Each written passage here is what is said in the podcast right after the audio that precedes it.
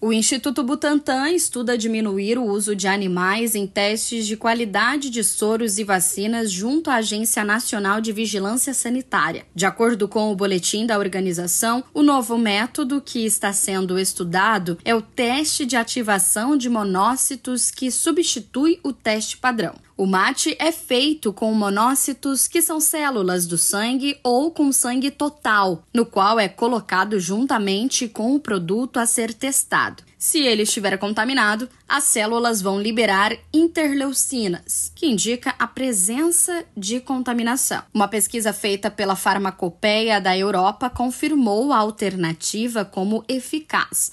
Porém, no Brasil, o teste ainda é feito em animais e é considerado padrão pela farmacopeia brasileira. Apesar de pesquisar tais procedimentos há vários anos, o Butantan foi impulsionado a acelerar os seus estudos depois do Conselho Nacional de Controle e Experimentação Animal estabelecer um prazo máximo de cinco anos para a adoção de tais alternativas. O prazo se encerra em 2024. Agência Rádio Web. De São Paulo, Larissa Diamantino.